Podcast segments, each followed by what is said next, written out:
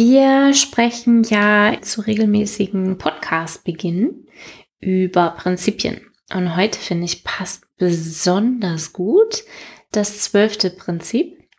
Und zwar in regelmäßigen Abständen reflektiert das Team, wie es effektiver werden kann und passt sein Verhalten entsprechend an. Und das ist für mich so das eine Prinzip, in dem Retrospektiven mhm. genannt werden. Dafür gibt es Retrospektiven. Das ist der Ort fürs Team, wo sie darüber reflektieren können, wie sie noch besser werden können, was auch immer in, in ihrem Kontext besser ist. Mhm. Und ich beobachte es in vielen Teams, die schon eine Weile laufen, dass ganz, ganz viele Rituale sich verändern in ihrer Struktur, in ihrer inhaltlichen Ausgestaltung. Aber die Retrospektive, an denen halten die wirklich, wirklich fest, weil ihnen klar ist, wie wichtig diese Retrospektive, also dieses Reflektieren darüber, was tun wir eigentlich und wie können wir effizient oder effektiver werden? Mhm. Wie können wir uns besser verhalten? Dass das so wichtig ist. Und ich finde, oder vielleicht schaust du mal in dich selbst oder überlegst, reflektierst so ein bisschen darüber, wie du das machst in deinem Privatleben. Also auch mit Freundschaften oder mit in, in Beziehungen zu deinem Lieblingsklempner. Und das ist jetzt gar nicht so verrucht gemeint, wie es vielleicht klingen mag. Das ist nur in deinem Kopf. Es ist nur in meinem Kopf. Auch da bist du in einer Situation, meinetwegen mit der Bäckereifachverkäuferin, hast von der irgendwie komisches Feedback bekommen, die hat sich komisch verhalten, die war distanzierter als gestern. Und auf dem Weg nach Hause denkst du darüber nach, was passiert sein könnte, wie du morgen vielleicht dieser Bäckereifachverkäufer oder der, deinem Lieblingsklempner doch ein Lächeln entlocken kannst. Und so, so sehen wir es sowohl im beruflichen Kontext, ich viel in der Retrospektive, aber eben auch im privaten Kontext, in den Beziehungen mit unseren Mitmenschen, mit den Nachbarn, mit der Bäckereifachverkäuferin. Was ist denn mit Kindern? Ja, Kinder. Ähm, die, wenn die laufen lernen, dann fallen die ja auch ein paar Mal hin und passen dann entsprechend an, so dass sie jedes Mal davon lernen und das eben auch entsprechend wieder iterativ. Stimmt, wieder aufstehen, besser machen. Ja. Cooles Beispiel. Und dann geht es jetzt direkt weiter zu unserem Podcast.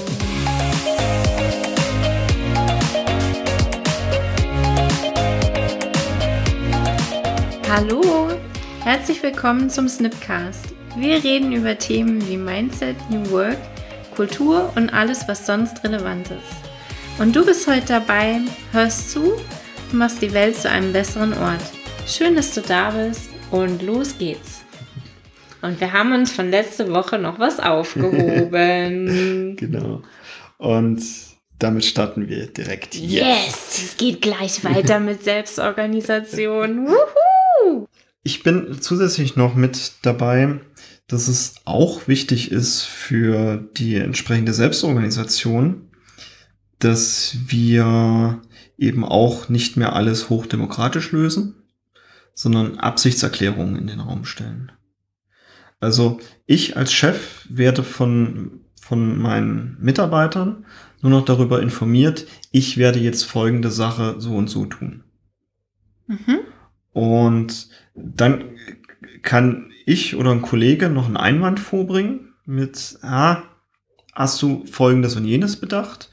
Und nur wenn es wirklich ein, ein Einwand ist, der verhindern würde, dass es zum Ziel führt. Also ein berechtigter Einwand. Nur dann gehen wir halt in die nächste Runde darüber nochmal zu sprechen und da vielleicht nachzusteuern. Ansonsten gilt in meiner Welt da eher dieses Prinzip, is it safe enough to try? Mhm. Also ist es sicher genug, dass wir es ausprobieren können. Und im Zweifelsfall, falls es wirklich die falsche Richtung war, dass wir es dann wieder revidieren können. Mhm. Das gehört für mich tatsächlich auch zur Selbstorganisation mit dazu. Also auch den Mitarbeitern den Rahmen geben zu können, Teammitgliedern den Rahmen geben zu können, dass sie Dinge ausprobieren können, auch wenn sie aus meiner Sicht erstmal nicht zielführend aussehen. Mhm. Dadurch, dass es andere Menschen sind, vielleicht funktioniert das gerade genau bei ihnen. Super gut. Und das schafft wieder enormes Innovationspotenzial für ein Unternehmen. Mhm. Budgets, finde ich, entlastet jede Führungskraft enorm, wenn man da viel ins Team reingeben kann. Mhm. Also Schulung, Büromaterial hat man schon drüber unterhalten. Auch ich habe im Buch die Vier-Stunden-Woche, packe ich in die Show Notes. Ich habe jetzt, ja, ich pack's in die Show Notes, wer das geschrieben hat. Also ich bin jetzt nicht der größte Fan von ihm. Also er hat da schon ein paar. Nur erzähl doch erstmal. ich wollte den Spannungsbogen aufmachen. also er hat da beschrieben, dass sich riesig was in der Kundenbeziehung getan hat und auch in dem, wie viele Anfragen von Kunden er beantworten musste, als er der Support Hotline Budget einfach zur Verfügung gestellt hat. Also, dass sie im Rahmen von bis zu 500 Euro oder anfangs war es erst nur 50 Euro und später hat es auf 500 Euro erweitert, mit den Kunden einfach umgehen können. Also wenn die anrufen und sagen, dass das gekaufte Produkt irgendwie defekt ist oder ähnliches, dass die Support-Mitarbeiter direkt entscheiden konnten mit, äh, ja, wir schicken dir einen Rücksendeschein, schicken dir Neues zu oder wir erstatten dir einfach Summe X ein Geld zurück oder Prozentsatz oder wie auch immer, um so die Geschehnisse mit den Kunden direkt regeln zu können. Und er beschreibt dann im Buch, das Verrückte ist, dass genau diese Kosten dadurch plötzlich runtergegangen sind, weil die Mitarbeiter auch viel, viel bewusster für, für das, das Geld waren und die Kundenzufriedenheit deutlich nach oben gegangen ist. Ich glaube, das ist auch der Grund, warum Firmen wie Amazon zum Beispiel so beliebt sind, weil die haben ja so eine Rückgabestrategie oder Ikea auch, glaube ich, mit es wird nahezu alles erstmal wieder zurückgenommen. Hm, Ikea hat das ziemlich revidiert ah, wieder. Okay. Also die hatten das zwischenzeitlich bestimmt ein Jahr lang, dass mhm. sie alles angenommen haben, egal wie alt und egal, ob es einen Beleg dafür gibt. Das machen sie mittlerweile nicht mehr mhm. so. Ich darf wahrscheinlich auch drauf gucken, was es für Produkte sind ja. und wie die Kunden dann auch drauf ja. reagieren und damit umgehen. Es gab halt viele, die dann einfach ihre, ihr 15 Jahre altes IWA-Regal aus dem Keller umtauschen wollten. Ja. Oder zurückgeben wollten. Genau. Und dann hat IKEA wahrscheinlich noch ein paar Leitplanken nachgesteuert. Mhm. Ja, genau. Finde ich super für Selbstorganisationen. So, du hast Was? mir meine Frage quasi beantwortet. Oh. Ich würde es aber gerne nochmal zusammenfassen. Ja, super gern. Ich habe nämlich gefragt, wozu mache ich, also wozu denn eigentlich, wozu mache ich denn Selbstorganisation? Warum lachst du, weil ich es wiederholt habe? ja. Ja, gut. gerne. Hat ich habe mich gefreut. Ja, sehr schön. Mhm. Wozu mache ich Selbstorganisation? Wir haben darüber gesprochen, über schnelle Entscheidungen. Also indem bestimmte Entscheidungen in das Team gegeben werden, können sie dort viel schneller zu Entscheidungen kommen. Damit einhergehend finde ich das große Thema Kommunikationskomplexität. Wir haben das jetzt vorher noch nicht verwendet, das große Wort. Das bedeutet im Wesentlichen, je mehr Menschen ich einbeziehen muss oder sollte in meine Kommunikationswege. Bei zehn Menschen im Team sollten zehn Menschen in, permanent informiert sein darüber, was gerade passiert oder in welche Richtung es geht. Da entsteht eine gewisse Komplexität, einfach anhand der Schnittstellen an Menschen, mit denen, die ich up to date halten sollte, darüber, was ich tue. Diese Kommunikationskomplexität wird reduziert, einfach indem ich die Entscheidungen in ein Team gebe. Da haben wir grob drüber gesprochen mit Urlaubsplanung. Mhm. Wir haben gesprochen über Motivation, also dass mhm. Selbstorganisation eben durch die Verantwortung, die dadurch ja auch entsteht, die Motivation steigt. Und wir haben ganz am Rande gekratzt an Konfliktreduzierung, nämlich indem ich dich als Führungskraft nicht mehr überzeugen muss davon, was ich tue oder Budget erkämpfen muss, reduziert sich einfach auch die, die Konfliktmenge mhm. oder das Konfliktpotenzial. Worüber wir noch nicht gesprochen haben, für mich ein wichtiger Aspekt ist Robustheit. Mhm. Ich installiere oder installiere ich ermutige Teams zur Selbstorganisation überall da, wo ich ein robustes Team brauche. Und das macht es beim Agilen so interessant. Denn das Zauberwort dabei ist für mich Emergenz. Wir haben vor einer Weile gesprochen über das Cinefin-Modell, also wo es verschiedene mhm. Komplexität, kompliziert äh, oder komplexe Umfelder, komplizierte Umfelder. Hier im Podcast haben wir darüber noch nicht gesprochen. Haben wir noch nicht gesprochen. Nee. Dann können wir das auf die Liste setzen. Ja, definitiv. Die Theorie ist, dass es verschiedene Komplexitätsstufen gibt mhm. in dem Modell, Cinefin-Modell, in denen ich unterschiedlich handeln darf. Einer dieser Felder ist Chaos. Also mhm. häufig in der Forschung weiß ich gar nicht genau, was ich eigentlich gerade erforsche mit meiner Hypothese. So ist ja auch Tesafilm zum Beispiel entstanden. Es sollte, glaube ich, ursprünglich mal Pflaster werden. Mhm. Oder bei, so. bei Post-its weiß ich, dass das Post-its, so genau. Das ist so ein Zufall, pff, entsteht halt plötzlich, mhm. weil in der Forschung eben eine also Hypothese also, aufgestellt wird, aber nicht ganz klar ist, was, was dann die Reaktion oder das Ergebnis daraus. Bei Post-its war es wirklich so, die wollten einen neuen Superkleber herstellen. Ja. Und dachten dann, das sei der komplette Rohrkrepierer, weil es halt keine, keine Superhaftkraft hatte. Und es hat, glaube ich, dann tatsächlich noch einige Jahre danach gedauert, also mhm. drei bis fünf Jahre danach, bis sie erkannt haben, was da für ein Potenzial mhm. drin steht, indem man plötzlich Haftnotizen hat, die sich eben wieder ablösen lassen mhm. und mittlerweile eben dann auch wieder auf neue Oberflächen kleben lassen. Also ich stelle mir also ein maximal chaotisches Umfeld vor liebe, wenn ihr Kinder habt, so eine Kindergeburtstagsfeier, maximal chaotisch. Keiner weiß mehr, was genau passiert. Und da passiert früher oder später eine Form von Emergenz. Das heißt, es bilden sich Strukturen, Gruppen. Die eine Hälfte spielt mit Lego, die andere Hälfte möchte lieber malen, die dritte Hälfte ja. voll den Mathewitz eingebaut. Ja. Beim, beim Eishockey hat man ja auch drei Halbzeiten. Die dritte Hälfte möchte gerne tanzen oder was weiß ich. Und durch diese Emergenz entstehen Strukturen und dadurch ein deutlich ruhigeres Umfeld.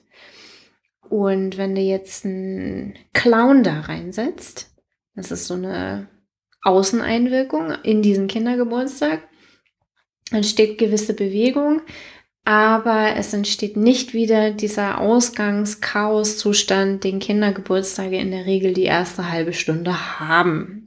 Das ist jetzt eine Vorannahme von mir. Ihr dürft das gerne bei euch überprüfen. Meine Beobachtung ist genau so. Und so entsteht eben durch Selbstorganisation, durch den Punkt der Emergenz aus Chaos eine Ordnung, hm.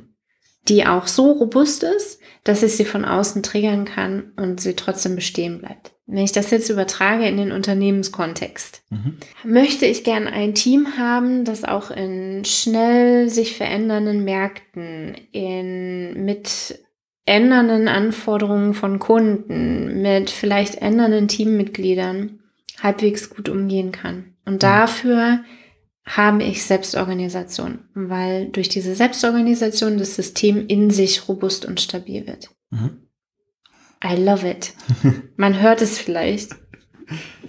Ich, ich habe hab über die Kinder noch gar nicht nachgedacht bei Emergenz.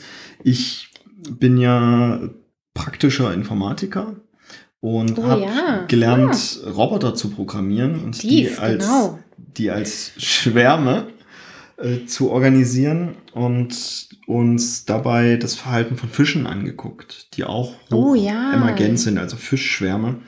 Die, also es gibt da keinen Leitfisch, der allen sagt, passt auf, wir wollen jetzt in zwei Monaten im Pazifik sein, sondern die haben ein wirklich sehr kleines Set an Regeln untereinander und verhalten sich ab da selbstständig. Also das sind so Regeln wie rück dem anderen Fisch nicht zu so sehr auf, auf dem Leib. Also halt da irgendwie eins, zwei Zentimeter Abstand von dem Und dadurch kommen eben so Sachen zustande wie ein Fisch ganz außen bewegt sich plötzlich nach rechts und weil die anderen ja auch diese Regel haben mit, ich halte immer einen Zentimeter Abstand, bewegt sich der komplette Schwarm an der Stelle ein Stückchen nach rechts. Und deshalb können diese Fischschwärme eben auch so schnell und quasi agil agieren. Sobald da irgendwas mhm. eintritt, dann, und es sieht so ein Schwarm von außen betrachtet, ohne das System genau zu kennen, sieht ja aus, als wäre es ein Lebewesen quasi. Mhm. Und das sind aber viele kleine. Und das finde ich ganz cool. Und wir Menschen machen das auch. Es geht wieder so ein bisschen in die Richtung kognitive Verzerrung, Denkfehler, worüber wir beim letzten, vorletzten Mal mhm. gesprochen mhm. haben. Wenn eine größere Gruppe etwas tut, muss das richtig sein. Das ist so eine Art Gemein Vergemeinschaftung von Entscheidungen. Mhm. Schwarmintelligenz entsteht so. Häufig auch zu beobachten, wenn, wenn große Menschenmengen irgendwelche Sightseeing-Gebiete mhm. be betreten, dann gibt es häufig diesen Schwarm an Menschen, die immer die gleiche, die gleichen Wege benutzen. Und häufig gibt es noch einen zweiten oder dritten Eingang, mhm. den halt den, der Schwarm gerade nicht verwendet, die aber genauso valide sind. Ich bin ja auch Finanzcoach und entdecke das da auch. Ja, überall. Äh, dass plötzlich es irgendwelche Produkte gibt, also vor ein paar Jahren war das zum Beispiel Bitcoin, wo plötzlich haufenweise Menschen drauf anspringen. Börse, und ja, deshalb dann viele Menschen sich denken, ach, naja, wenn das alle machen, dann muss ich das jetzt aber auch genau. machen, um da eben noch Geld abzugreifen. Ja. Und das ist genau der Fehler. Wenn es alle machen, lass bloß die Finger davon, weil Bei Finanzen. dann ist Finanzen. es wahrscheinlich schon gelaufen. Ja. Ich finde auch in anderen Gebieten, also es kann gut und okay sein, nur ich werde nicht mehr diesen, diesen innovativen Hub an der Stelle bringen. Mhm. Gut, bei Smartphone-Benutzung bin ich definitiv nicht die ersten 10% gewesen, sondern wahrscheinlich eher so die, das große, fette Mittelfeld. Mhm. Da war Schwarmintelligenz. Mhm. Ich hatte das Smartphone erst, als alle anderen es quasi auch schon hatten. Als es, als es nichts anderes mehr zu kaufen gab. ja, genau. Das wäre dann ja der quasi die große Mitte gewesen. Ja. Ich bin da dem Schwarm gefolgt. Was genau, was absolut valide ist, weil ich mhm. muss mir die Gedanken vorher nicht mehr machen. Mhm. Das ist ja auch was, hat ja auch was mit Komplexitätsreduzierung zu tun. Mhm. Dass ich einfach das mache, was der Schwarm mit mir macht. Und ich packe noch einen drauf. Jetzt. Jetzt. Diese Selbstorganisation, die zu einem robusten System oder ja. einem robusten Team führt. Ja. Das ist die Voraussetzung, ja. ein, ein selbstorganisiertes Team ist die Voraussetzung für Skalierung.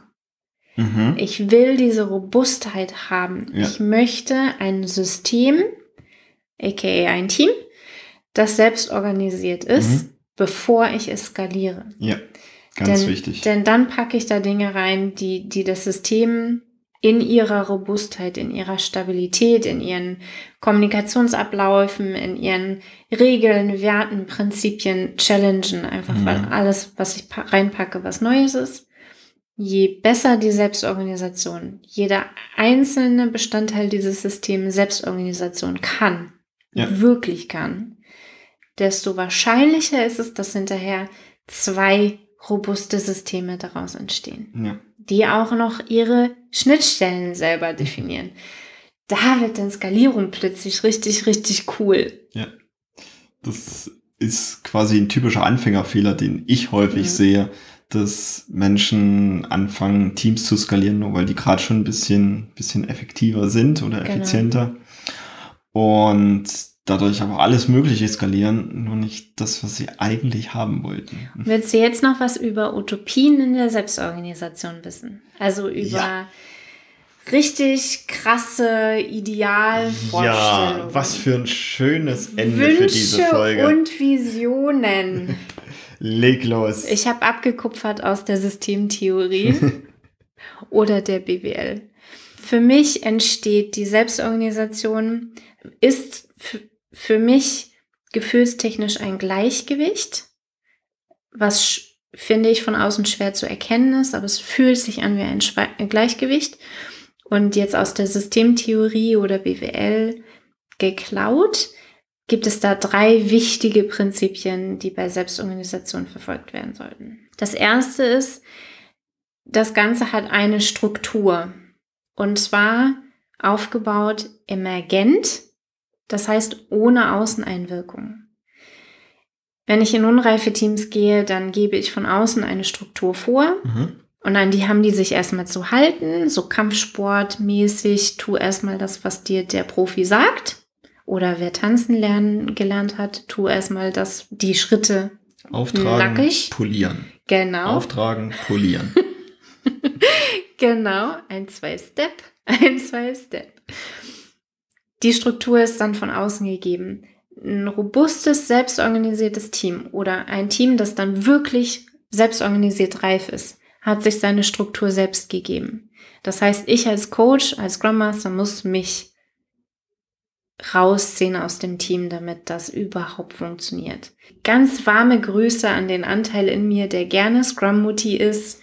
Damit verhindere ich Selbstorganisation. Also zieh dich raus als Coach, damit die ihre Struktur selbst aufbauen können. Das Prinzip eins. Prinzip zwei ist Bewegung in Richtung Durchblick. Durchblick ist für mich, das ist so ein, ein eingespieltes Team. Das heißt, die bauen ihre, ihre Subsysteme innerhalb dieser Struktur. Beim Kindergeburtstag eben, dass das große Chaos aufgesplittet wird in drei Subsysteme. Ein Teil, der Lego spielt, ein Teil, der malt, ein Teil, der tanzt. Oder was singt, mir egal. Das organisieren die aber selber und das ist auch fluide. Nur es sieht von außen, wenn ich drauf gucke, aus wie ein mega perfekt eingespieltes Team. Die greifen einfach ineinander. Das ist das Prinzip zwei. also die Bewegung geht Richtung eingespieltes Team. Mhm. Oder der Fischschwarm, das ist auch so eine Bewegung. Mhm. Keine Ahnung, wie es funktioniert, aber die sind perfekt abgestimmt. Und das dritte ist, es muss eine Form von Zusammenarbeit und eine Abgrenzung nach außen geben. Das heißt, die haben eigene Regeln, die auch nur in diesem Kontext relevant sind. Also die genau dann herrschen.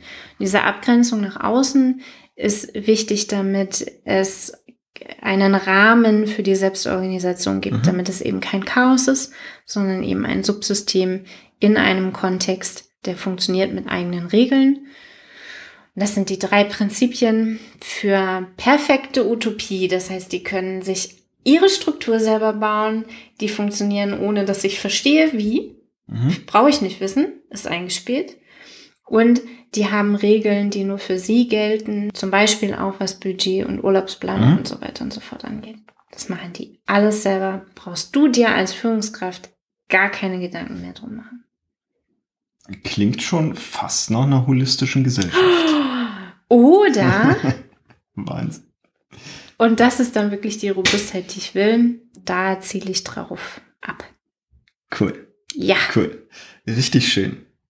Dann fasse ich zum Schluss jetzt nach dieser grandiosen Utopie noch mal zusammen, was ich heute so mitgenommen habe.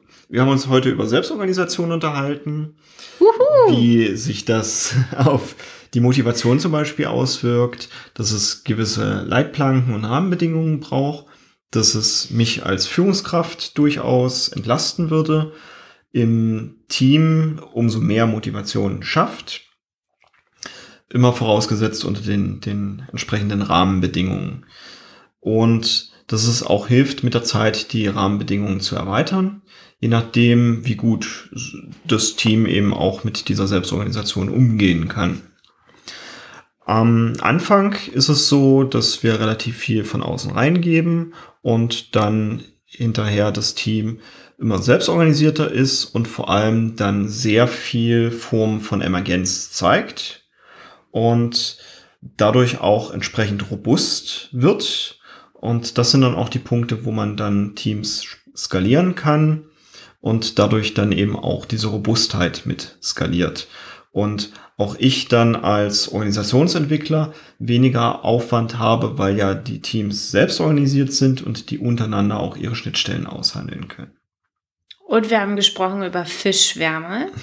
Wir haben gesprochen über Kindergeburtstage. Ja. Wir haben gesprochen über Sightseeing. Ganz wichtig ist es an der Stelle eben, Visionen zu haben oder mein Trick eben Wünsche zu haben und äußern zu können, damit eben alle Menschen in meinem Umfeld auch wissen, wo ich denn überhaupt hin möchte, um eben selbst organisiert auf dieses Ziel hinarbeiten zu können. Ja, voilà, damit hast du quasi alles, was du wissen brauchst. Ich wünsche dir eine tolle Zeit bis zum nächsten Mal. Und wenn du weitere Anregungen und Wünsche hast, dann schreib uns an hello at snipcast.de. Wir freuen uns über jedes Feedback und wünschen dir eine tolle Zeit. Bis zum nächsten Mal. Ciao. Tschüss.